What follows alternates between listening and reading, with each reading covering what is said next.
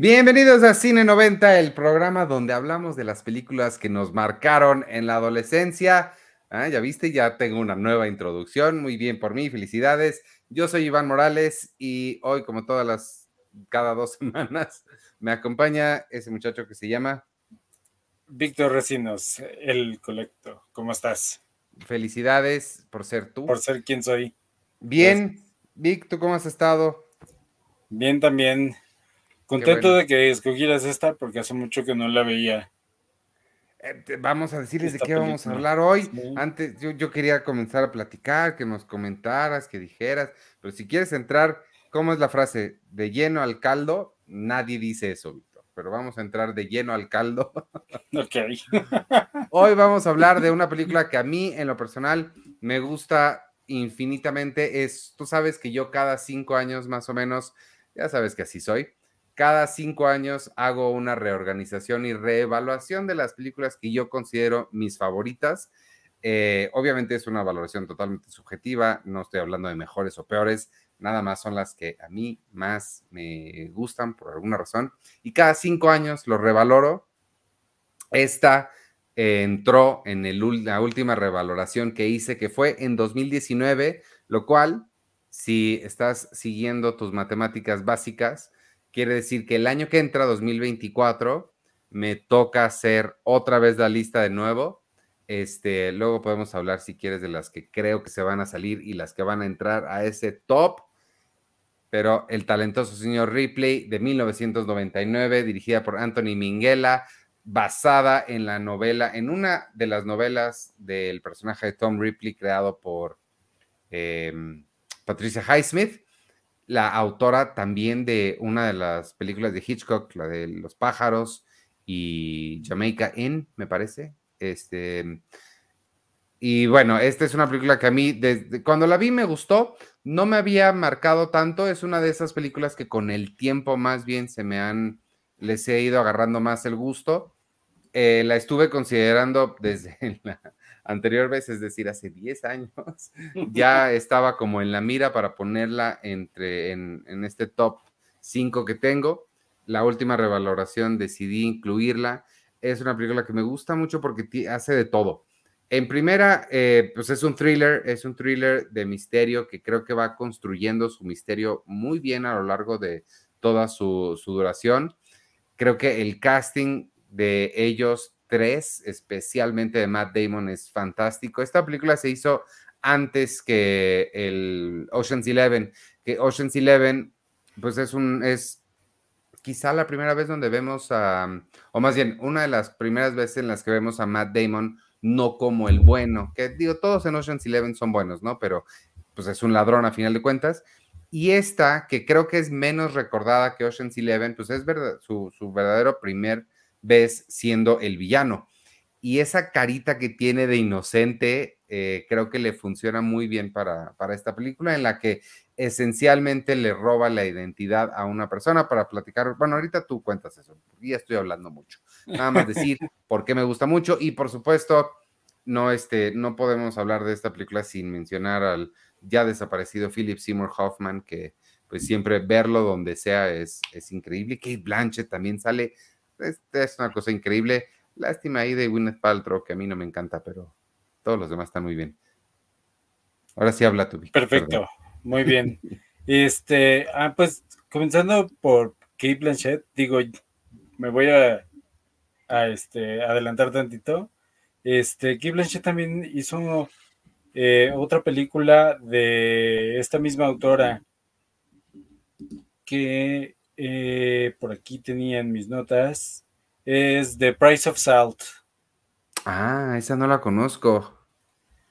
Este, yo, tampoco, pero ah, bueno, no, la verdad no me acuerdo cuál sea. Este, pero esa también, este, de, la misma autora, estuvo ahí, Kate Blanchett. Em, y, y, otra cosa interesante es que el personaje de Kate Blanchett es inventado para esta película. Yo no he leído la novela, siempre he querido no verla, siempre he querido leerla, pero, pero pues no. Pues eh, yo, yo tampoco la he leído, pero, pero ahora de lo que estuve viendo, algunas entrevistas en YouTube y todo, sí se, me, se me antojó por, por varios comentarios que, hacían ver este eh, algo que mencionaron que me llamó la atención era de la ambivalencia del personaje que es mucho más notoria en la novela y tengo curiosidad de ver eh, esa, esas diferencias, ¿no? Em, sí. Ah, bueno, perdón, antes iba a dar mi comentario, pero... Ah, sí. Sí, sí, sí.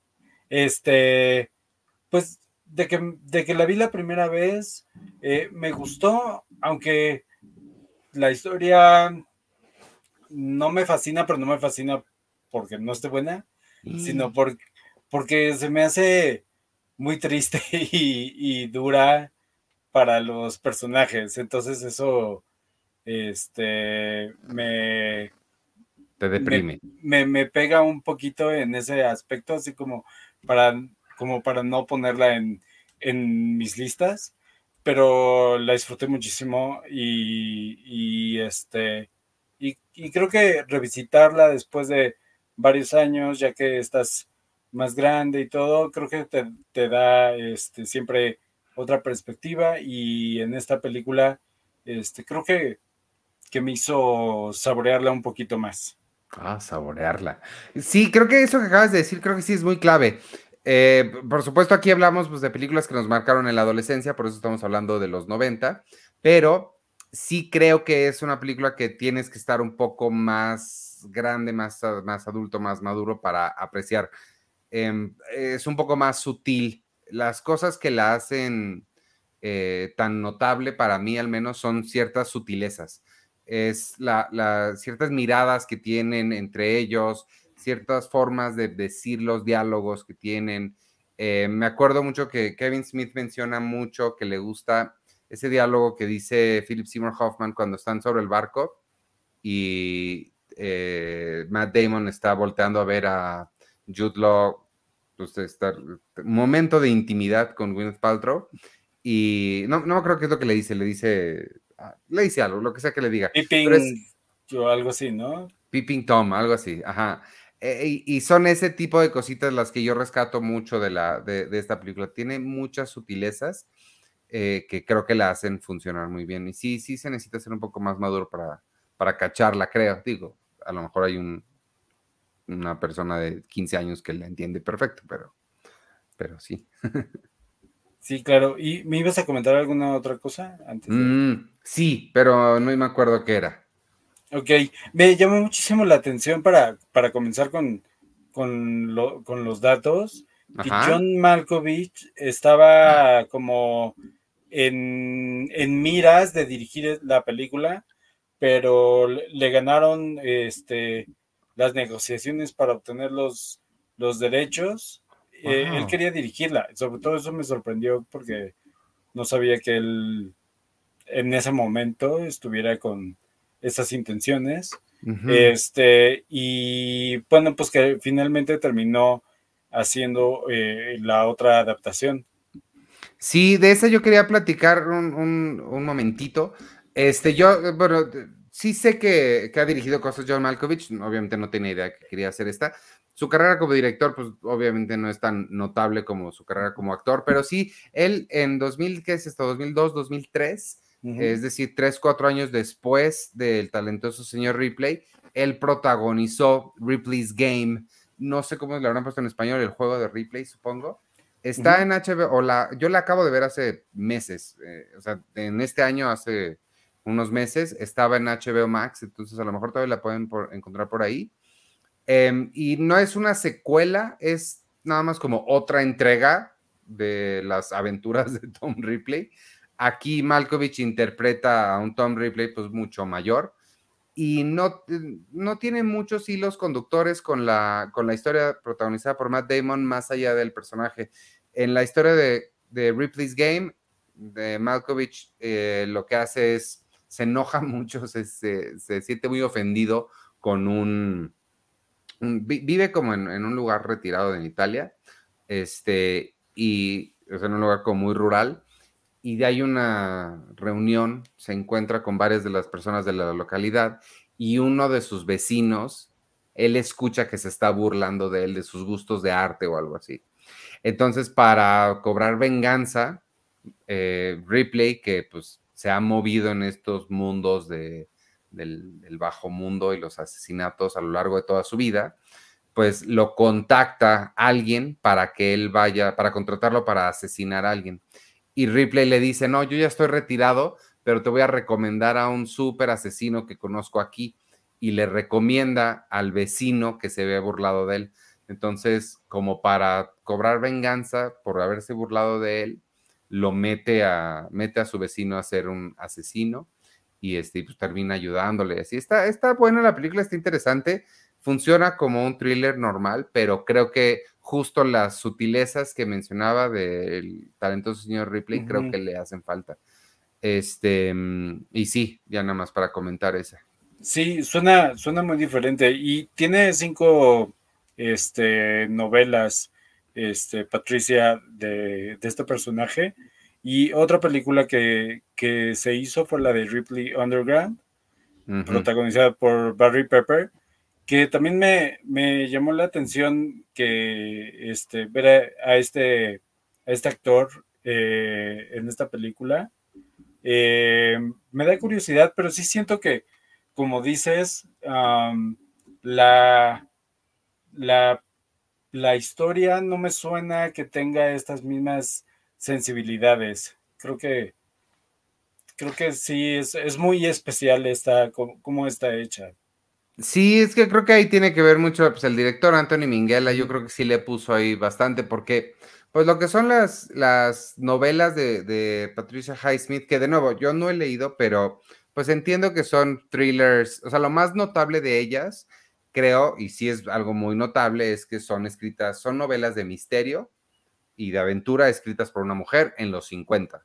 Creo que ya con eso es suficiente para que sean notables. Y, pero pues a final de cuentas eh, cuentan historias tradicionales de misterio y de intriga. Entonces, pues las películas resultantes de esas, a menos de que vengan de la mano de un director o directora con mucha eh, habilidad, con mucho estilo, como es el caso de Hitchcock o de Anthony Minghella, creo que sí podrían otras películas muy X. Hay otra que es la de Alain Delon, que es del 60, me parece, eh, que también es de, eh, no me acuerdo de qué novela es. Esa tampoco la he visto. Pues, sería interesante pues, echarnos un maratón de, esas, si es que las encontráramos. Eh, no es esa la que es igual este, el talentoso Mr. Ripley, pero... Puede este, ser, Puede ser. Es que es francesa, entonces no sé, ah, el título cuál sea. Eh, este, creo, creo, dentro de lo que estaba viendo, vi que había una, una versión francesa mm. que más o menos trataba de la misma historia, de lo poco que vi, pero, pero aquí estaba como un poquito más enfocado en cuanto a su interés por tener como las riquezas o la vida que tenía él Ah, eh, y no tocan tanto en esta este, otra parte de, su sexualidad y es más, este, creo que el final era un poco diferente. Es que es eso, eso es lo que a mí me gusta mucho de esta, bueno, es una de las cosas que me gustan mucho de esta, de esta película. La, realmente lo que se quiere robar el Tom Ripley de Matt Damon es como la esencia de Jude Law que creo que es algo muy difícil de, mm, pues, de articular y de, sobre todo, de mostrar en una película, porque sería muy fácil, o más fácil, debería decir, sería más fácil tener un personaje que se quiere robar la vida de, ¿no? Se quiere robar las riquezas que tiene, el estilo de vida, los amigos, pero es muy incisivo, es muy, no, la palabra que estoy buscando es insidious. ¿Cuál, ¿Cuál sería la traducción de insidious? Como muy, este, pues sí, como que se, mete mucho en la psique del personaje y lo que se quiere realmente robar de Jude Law es la esencia, es esta lucha que tiene eh, mucha gente que no se acepta como homosexual, de no se da, no, sabe diferenciar entre quiero ser tú y quiero ser, eh, quiero estar contigo, ¿no? Creo que eso es lo que le, sucede en esta, en esta interpretación de la novela. Y creo que ambos hacen un muy, muy buen trabajo de eso. Digo, no, no podemos tampoco dejar de mencionar el, extraordinario carisma que tiene Jude Law, que, que, fue el mismo año de Gattaca, ¿no? No, Gattaca, si no me equivoco, fue dos años antes, el 97. ¿Es 97 Gattaca? Creo que sí. Ya. Digo, ya hablamos de ella, pero este no, no, no me acuerdo muy bien de, de, la fecha en la que en la que salió, pero creo que esta sí es diferente. Pero qué bueno que mencionas Gattaca, porque esta es la segunda película en la que eh, alguien eh, y personifica al personaje que está interpretando Jude Law y se ah, sale con la suya. claro. Sí. Buena conexión. Películas en las que alguien le suplanta la identidad al personaje de Jude Law. y se sale. y se sale con la suya. Este, otra cosa que, que, me, que me gustó mucho es este el, el cómo, muestran varios reflejos y los vidrios rotos o los espejos rotos como para ah. demostrar como su lado, creo que era este como, como eso que oculta, ¿no? De, de su persona. Claro. Que, que, creo que es algo que habíamos platicado en, en alguna otra película, pero aquí noté que había mucho este uso de los reflejos y, todo eso, que al final terminamos en una toma que me gustó muchísimo con, con muchos espejos y este como, como, eh, como casi hasta se sentía rotando, ¿no? Me imagino que así, así, este, era la intención que hasta nuestra mente estuviera como rotando en los pensamientos de él, de quién soy y y este y lo que he hecho y todo, ¿no? Creo que eso me gustó mucho. Claro, sí, definitivamente tiene, tiene un poquito de eso. Este, mm, esta, esta metáfora a través de los espejos es algo que, digo, ya ahorita quizás se siente un poco cansado porque ya todos nos la sabemos, lo hemos visto muchas veces. El póster de Split era eso justamente. Eh, pero sí, creo que como juego audiovisual, creo que sí funciona bastante bien.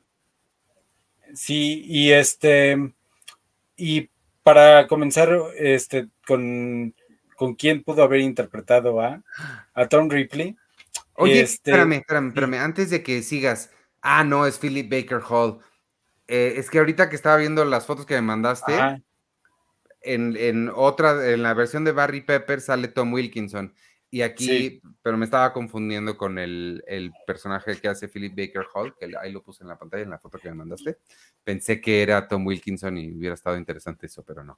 Que, me encantó, qué bueno que, lo traes al tema, porque me encantó su personaje del investigador y que, y, que entras con, con, con Tom Ripley a este a esta junta que tiene con el investigador y ya te temes lo, peor. Y, me gusta mucho cómo, cómo este, resuelven ellos las cosas de tal manera que, todo sale bien. Sí. Sí, pues ese es, el juego de misterio, creo que clásico que Hitchcock hizo, hacía tan bien, el que tú como audiencia sabes las consecuencias de lo que podría suceder y pues le da la vuelta como muy bien eso. Sí, también, perdón, también me gusta esa parte, ¿no? Que, que, esta vez no es misterio para nosotros porque sabemos totalmente lo que pasó, pero el misterio es para, para los demás, pero, pero sí se siente ese ambiente de, de del, del, misterio, ¿no? De, de qué, qué, es lo que le va a suceder por todo eso que hizo. Exacto, exacto. Y ese es, así lo decía tal cual eh, Hitchcock en su teoría sobre el suspenso. El suspenso es cuando tú como audiencia sabes que hay una bomba con un timer abajo del asiento de uno de los personajes y estás esperando a ver a qué hora eh, explota.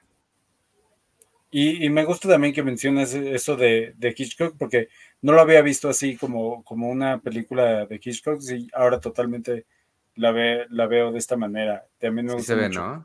Sí, pero ahora regresando a, a quién pudo haber interpretado a Tom Tom Ripley, este, el director Anthony Minella originalmente quería a Tom Cruise. Ándale. No, Tom Cruise estaba en su época de quiero ser actor serio, porque acababa de salir de Jerry Maguire. Ese mismo año es el año de Magnolia. Ah, eh, los noventas los pasó actuando como en serio, porque pues también a principios de los 90 tiene este, la de Aaron Sorkin, ¿cómo se llama? La del juicio. You can handle the truth. A los hombres de honor, no sé cómo se llama. Sí, Entonces, sí, sí, pues, no, o sea, es que Matt Damon me gusta mucho. Creo que, y también creo que Tom Cruise está, es demasiado atractivo para ese papel. Sí, otras opciones fueron Leonardo DiCaprio, que sí veo como lo mismo en Matt Damon que Leonardo DiCaprio. No, pero, pero no estaba como en la misma, ¿no?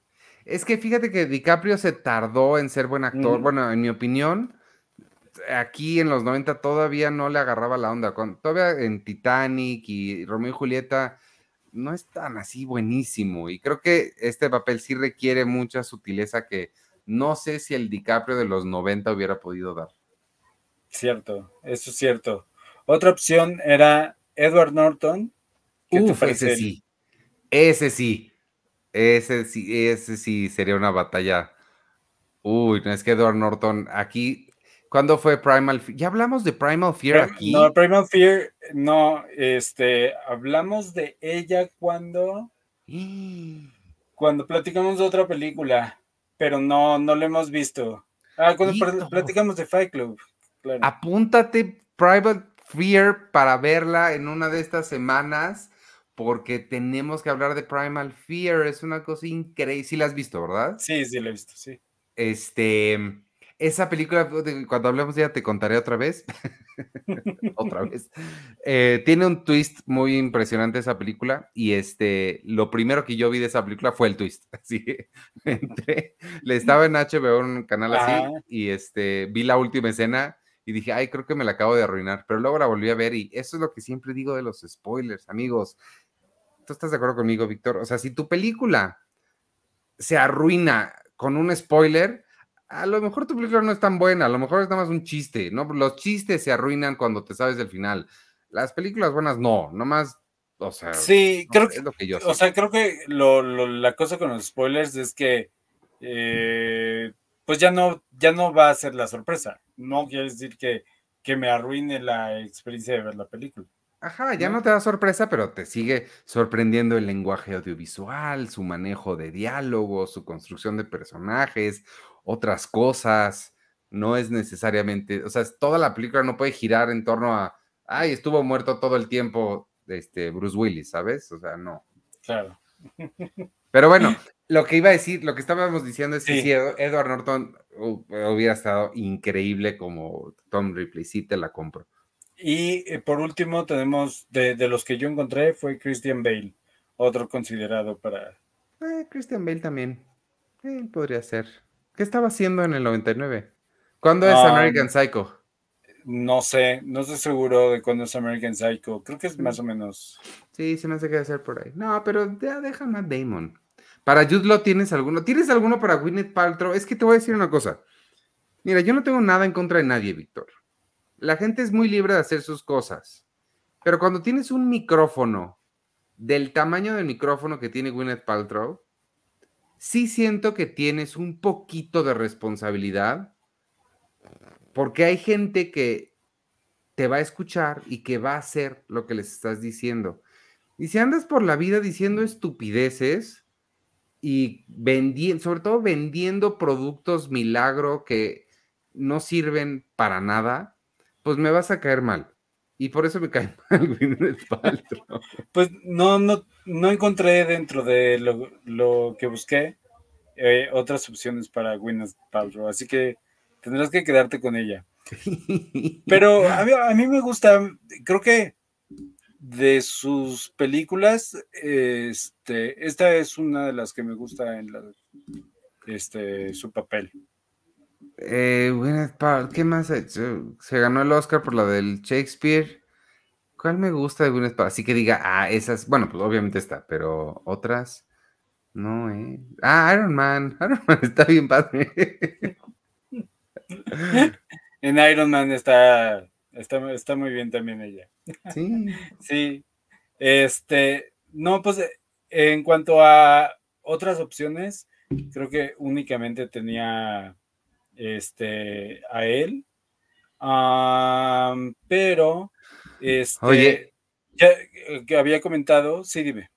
No, no, no, sigue, sigue, sigue, sigue. Había comentado que el personaje de Merit Log fue inventado este, para esta película, pero fue inventado, este, fue, fue todavía incrementado y desarrollado más cuando este, Kate Blanchett este, tuvo el interés de participar en esta película y no como la protagonista. Wow, claro, porque te dice Kate Blanchett que sí a tu película y le haces todo, ¿no? Pues es así. Y este, y luego tengo aquí que este, que, que el de Dickie Greenleaf, eh, el director se lo ofreció a Jude Law después de haber visto el, em, los dailies de la película eh, Immortality, que, en la que trabajaba la esposa del director. ¿Cuál es Immortality? la verdad no sé, es del 98. No creo haberla visto. En mi vida la había escuchado. Oye, también Existence es de este año también, ¿no? Existence, sí. Oye, sí. lo muy bien. Eh, pero Immortality no la conozco. El otro que creo que hay que hablar tantito de es de Philip Seymour Hoffman, hombre. Creo que este, este, muchacho todo lo que hace lo hacía bien. Sí, mm. lo, extrañamos un montón porque la verdad sí, este... Y es un papel muy pequeño, es, es muy... O sea, cada vez que la veo, me sorprendo del poco tiempo en pantalla que tiene. Y este, y sí es muy notable, creo que es muy memorable lo que hace con un papel que pues podría ser nada más un riquillo ahí X interpretado por cualquier actor, pero el idea, el, la interpretación que hace él, creo que sí le da un toque ahí muy especial. Philip Seymour Hoffman. E, es más o menos, me recuerda a su personaje de, de este Scent of Woman, de perfume con ah, aroma de mujer.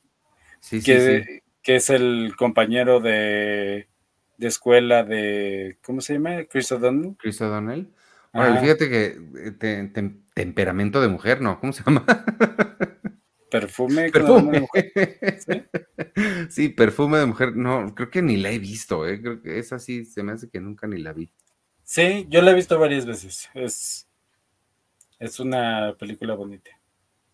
Solo sé que bailan tango. Bueno, que Jessica dice que lo que bailan ahí no es tango. Siempre se enoja con eso. Pero. Bueno, bailan a la música de tango. Bailan a la, ándale, bailan a la música de tango. Ah, eso está muy bien. Oye, hablando de música, Víctor, tenemos que hablar de la mejor escena de los 90. No, tampoco es para tanto, pero la mejor escena de esta película, mi escena favorita es esta, cuando está en el karaoke bar cantando tuvo fal americano, tuvo fal americano, ahí sí dice. Este, hay que, a ver, búscale la letra, a ver qué significa, ni sé qué significa. Hombre. Ah, ok, pues no te preocupes. ¿Tienes información eh, sobre esta canción? Yo la tengo en Spotify, la tienen y la tengo en mi lista y seguido la escucho porque es, es que es que sí es muy atractivo el estilo de vida que lleva Judlo aquí, o sea, en, ahí en Italia, en esos paisajes tan increíbles, con el calorcito, Además, la ropa que le todo, o sea. La, la ropa que le ponen es súper fashion. Eh, digo, de entre las cosas que estaba viendo de los videos, no que yo sepa de, de moda, pero este eh, me salió un video así de, de la, la moda que, que tenía en esta película.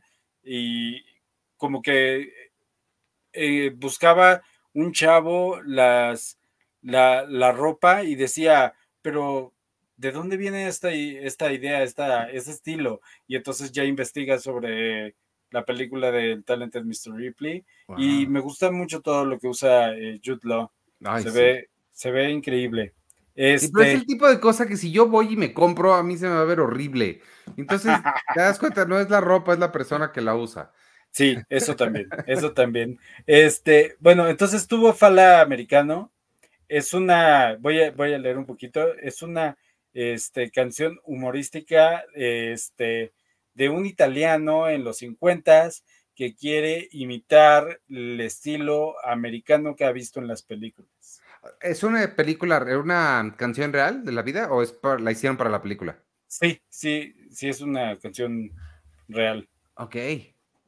Y este, y entonces, este, que, que idealiza esta vida de, del americano, comiendo su comida, este, viviendo eh, ese estilo de vida, este, gastando dinero y así. Ok. ¿Qué significa tu al americano? ¿Sabes? Ah, mi vida a la americana. Mi vida a la americana. No, estás inventando.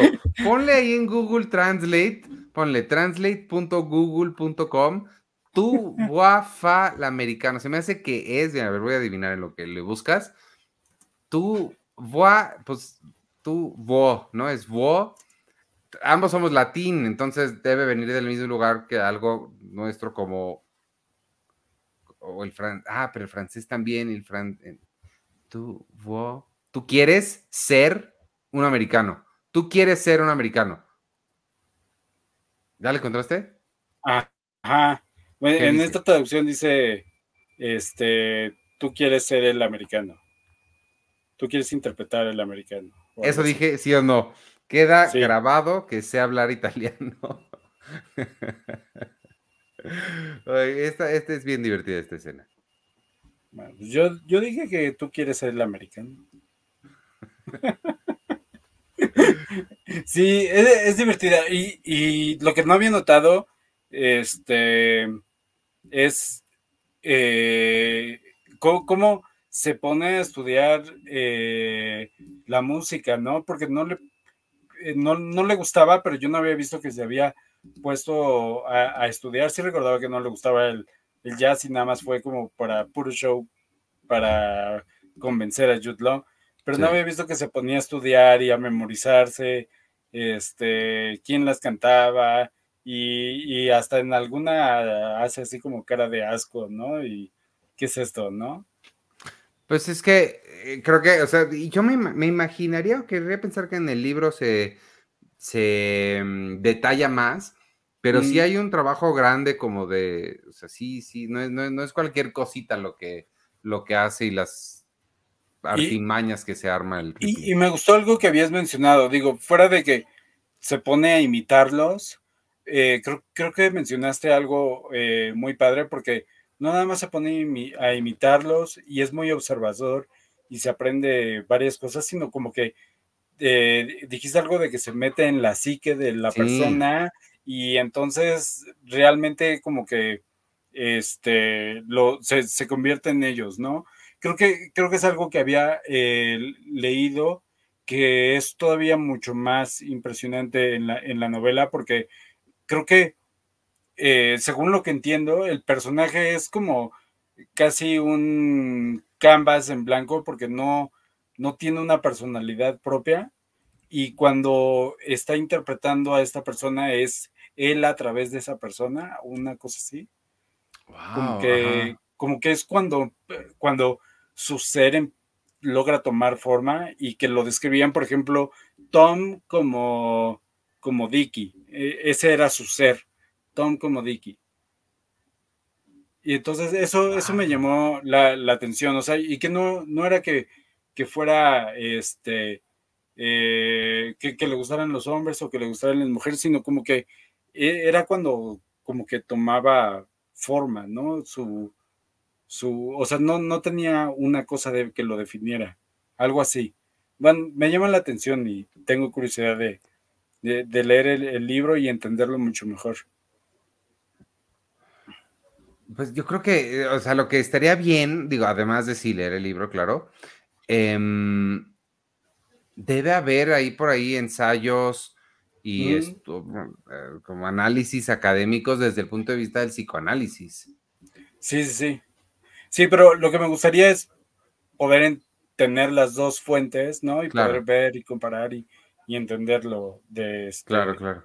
también de, mi lectura. Este, una, una cosa interesante este, eh, fue que Jude Law eh, se lastimó a la hora de la pelea en el bote. O sea, fue, a pesar de que son ensayadas y todo, eh, estaba platicando en una entrevista que realmente estaban en el, en el mar, no, no fue en un estudio, este, estaban en el mar y, y tiene, tiene este, esta cosas que le ponen para que tenga una como capa de piel sensible y cuando le pegue el, el remo, le saque la sangre y luego le tienen, después de eso le tienen que, que ya hacer otro maquillaje ahí mismo para que, eh, de, que sea del chorro de sangre, pero dice que dentro de esta complejidad que ellos eligieron eh, este, hacer la, su coreografía este, sin necesidad de, dobles, este, tuvo, tuvo ahí un pequeño percance, se cayó de espaldas y él, dijo que no se rompió la costilla, pero que probablemente se la sacó del lugar, algo así. No, no es médico, entonces no sabe, no sabe el, término exacto, pero, pero que sí se lastimó. Pero la sangre sí fue la falsa, no le sacó sangre. Sí, la sangre fue falsa. Solamente se, se, pegó en la espalda. Oye, ¿y sabes otra cosa que me llamó muchísimo la atención? Tommy Wiseau. Ajá, ¿a dónde va esto? este, por ahí encontré un dato que decía que después de ver esta película estuvo muy emocionalmente conmovido y fue una de las motivaciones que tuvo para hacer su película The Room. ¿A poco? Que es del 2003, entonces muy probable que sí haya sido de gran inspiración. Esa nunca la había escuchado. Había escuchado que de. Mm, ay, ¿cuál? De la de. Ay, Rebelde sin causa. Pero no mm. sabía que esta también había sido una inspiración para, para, el gran clásico The Room, que ya me dieron ganas de volver a ver, porque es una estupidez. Oye, hace, ahorita estaba fact-chequeándome en tiempo real porque empecé a dudar sobre lo que dije y sí, me había equivocado. Eh, Patricia Highsmith, la novela que escribió que Hitchcock adaptó fue eh, Strangers on a Train, que hablamos de ella en el cineclub, ¿no? Sí, claro. Sí, sí, sí. Strangers on a Train. Y a esa le veo más conexión con, con todos los tonos de esta. Claro, sí, totalmente, totalmente. Me estaba confundiendo porque la de los pájaros también está basada en una novela, pero es una novela de Daphne du Maurier, que es la autora de Rebeca. Entonces, este, sí, ahí es donde me estaba confundiendo. Pero sí, con Strangers on a Train sí puedes ver aún más puntos conectores con, con este. Oye, voy a aprovechar para saludar a los que nos están acompañando. Por ahí está Rafiki, que, ahora sí nos saluda a los dos. Ah, sí, sí, un saludo. saludo a ti. Eh, entretenimiento con perspectiva pasa lista y dice que está presente. Y eh, nos dice que también es muy buena este, la Paltrow en esta película. Muy buena actriz. ¿Y Ángel? ¿Por qué Ángel no lo lees? Este, ah, pues ahí, voy, ahí voy. Este, mi Recinos también nos manda saludos. Este, Ángel López, este, dice, me gusta cuando sale la gordota con Jack Black de eh, mencionando películas de Gwyneth Paltrow. Y este, la película de Mr. Ripley me estresó mucho porque cuando el malandro mentiroso de la historia te cae bien, no quieres que lo descubran. Sí, ese, ese fíjate que es una de las. Eh, estuve leyendo hace ratito la crítica que escribió Roger Ebert, que a mí me encanta cómo escribe Roger Ebert. Este, bueno, escribía. Y él justo las cosas que notaba era eso, que uno de los grandes logros de la película es hacer una cosa que es prácticamente mm. imposible o muy difícil de hacer, que es que el villano te, no solo te caiga bien, sino que quieres que gane. Y eso es muy difícil de hacer porque pues obviamente lo que está haciendo son cosas deplorables que sabes que al final tiene que tener algún tipo de, em, en inglés se le llama comeuppance, ¿no? El, el, algún tipo de, tiene que pagar un precio este, pero de alguna forma quieres, o sea, estás de su lado. Sí, claro. Sí, sí, sí. Bueno, también estaba del lado de los pobres que, los que les tocó. este, ¿qué, es, ¿qué, es, la cosa que me causa conflicto con esta película? Sí, claro. Eh, otra cosa, regresando a la música, eh, muy interesante, es que eh, ambos, Jude Law y Matt Damon, este, aprendieron a tocar sus este, instrumentos musicales. El, el, este, Jude Law el saxofón y Matt Damon el piano, aunque él no, este, digo, lo único que hizo fue recrear los movimientos de tocar las, las teclas correctas, pero la música que escuchamos es este, tocada por eh, músicos. Eh, y, pero su canción de My Funny Valentine sí está cantada por él. Ah, sí, pero la voz sí, suena él, no como aquí en, todo, en Everyone Says I Love You, todos dicen que te amo de Woody Allen, doblaron a Drew Barrymore y no sé, así, leguas ves que no es, no es ella. Oye, ¿por qué pusiste esta foto de James Reborn? pues, ¿No más? Por, ponerlo, sí, por ah. poner a, varios de los sectores importantes. Pensé que ibas a mencionar este, algo en específico. No, no, digo, este actor me, me gusta mucho en, las películas en las que lo veo. ¿Sabes que Sí, me recuerda mucho a mi abuelito de lado materno. Ah. Este, no sé, como que tiene, eh, no nada más físicamente, sino como que la vibra que tienen normalmente los personajes que tiene ya este eh, grande, eh, me, recuerdan mucho a él. y más, más en esta que pues más o menos es de, de la época en la que se ha de, este, bueno, que definió cómo se vestía y así. Claro, claro, claro, los 50. Este. Y el inspector Daverini el inspector, este, me, me, cae muy bien el, inspector, es, es, otra de las este, cosas que, me gusta de esta película. Normalmente no sé por qué pienso en los inspectores de estas películas eh, de, los extranjeros como que son como, como cómicos, no sé, estoy pensando en, y, más cuando lo veo con el bigotito, pero aunque es simpático, este me pareció como adecuado, como que, y, me, gustó mucho la parte en la que está discutiendo con, con, con este, el señor Dicky, este, y, él cree que está hablando un inglés muy grosero. Sí, fíjate que, a mí también me pasa eso. Eh, hace poco vimos, ahora que, pues ahora que, que pues la luna de miel que tuvimos, que tuvimos, nos fuimos de luna de miel a Italia y este, mm, pues esta película yo me la pasé pensando en ella y recordando y nos tomamos fotos en las locaciones y todo. Y también como para eh, preparar los lugares a los que íbamos a ver, vimos eh, Ángeles y Demonios. ¿Cuál es? la que está en Florencia. Y también sale un, eh, un, inspector y tuve el mismo pensamiento. Sí, tienes mucha razón. Sí, por alguna razón. Creo, que está influenciado por películas como La Pantera Rosa. Yo creo que sí. Y creo que hay, creo que hay varias italianas francesas que vi eh, cuando era más chico que, que son como comedias. Entonces, yo creo que este, Porque, porque creo que ellos para las comedias eh, me, gustan bastante y, son algo que veían mucho mis papás. Entonces, por eso creo que yo tengo esta idea cuando los veo así, que, van a ser un, un este, inspector chistoso. Sí, yo también, fíjate, yo creo que sea ese por la Pantera Rosa, por el, este, ay, ¿cómo se llama el actor? Se me ¿Inspector Crusoe?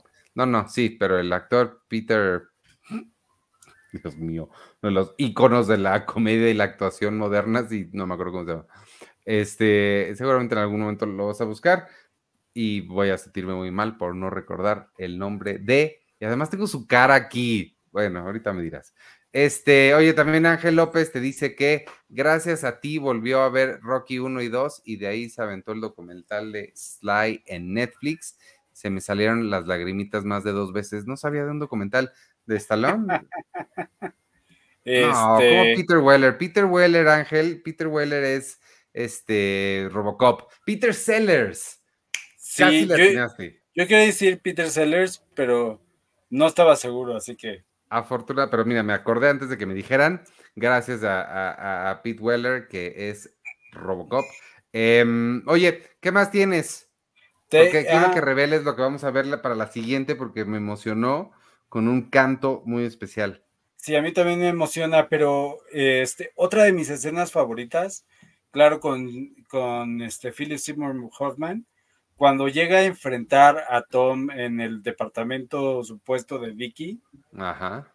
E, esa me gusta mucho. Aquí se parece a uno de los mejores amigos de mi hermano. Este, eh, justo en esa, en esa este, pose, con ese cabello así, parece uno de los amigos de mi hermano. ¿Quién se parece? ¿Matt Damon o Philip Seymour Matt, Matt Damon. Ah. Matt Damon se parece a uno de los amigos de mi hermano. Pero me gusta mucho esta escena porque este estás con la ansiedad de que lo van a, lo van a cachar, lo van a exponer. Y me gusta mucho, este, y creo que este, este dato ya, ya lo había leído antes. Este, la, la cabeza del busto que tiene ahí es de un emperador romano, este, que era conocido por haber tenido un amante gay que fue asesinado. Ah. Wow. Me, llamó la, atención ese, pero y, era un dato que, había leído hace muchísimo. Dice Hadrian. Hadrian. Ajá. O Adrián. Adrián, claro, ¿verdad? ¿Quién sabe? este, y creo, creo que sí sería ya este mi último dato. Eh, ¿Y por, qué lo tengo? Déjame ver. Ah, mm. sí, es súper divertido este. ¿Has visto Deadpool 2? Ay, en la torre. Sí, o sea, sí, sí la vi, pero no me acuerdo nada. ¿Identificas el personaje de Matt Damon? No. Bueno, la próxima vez que veas Deadpool 2 o que quieras checar los créditos, Matt Damon se aparece en esta película, pero no está acreditado como él. ¿Como Brad Pitt? El personaje es que interpreta se llama Redneck número 2. Y está acreditado como Dickie Greenleaf. ¿A poco? ¡Wow! ¡Wow! Voy a, voy a, ver los créditos de Deadpool 2. Bueno, seguramente la, escena en donde salga ha de estar este, en YouTube para buscarla. Probablemente. Sí, ah, yo, yo no sabía que salía, pero si leí su nombre, ahora ya lo voy a entender. Wow, qué, bien, qué chistoso. Sí, Deadpool hace cosas padres. Muy bien, pues afortunadamente ese dato que era mi último y que lo quería para el final fue el último. Ah, bueno.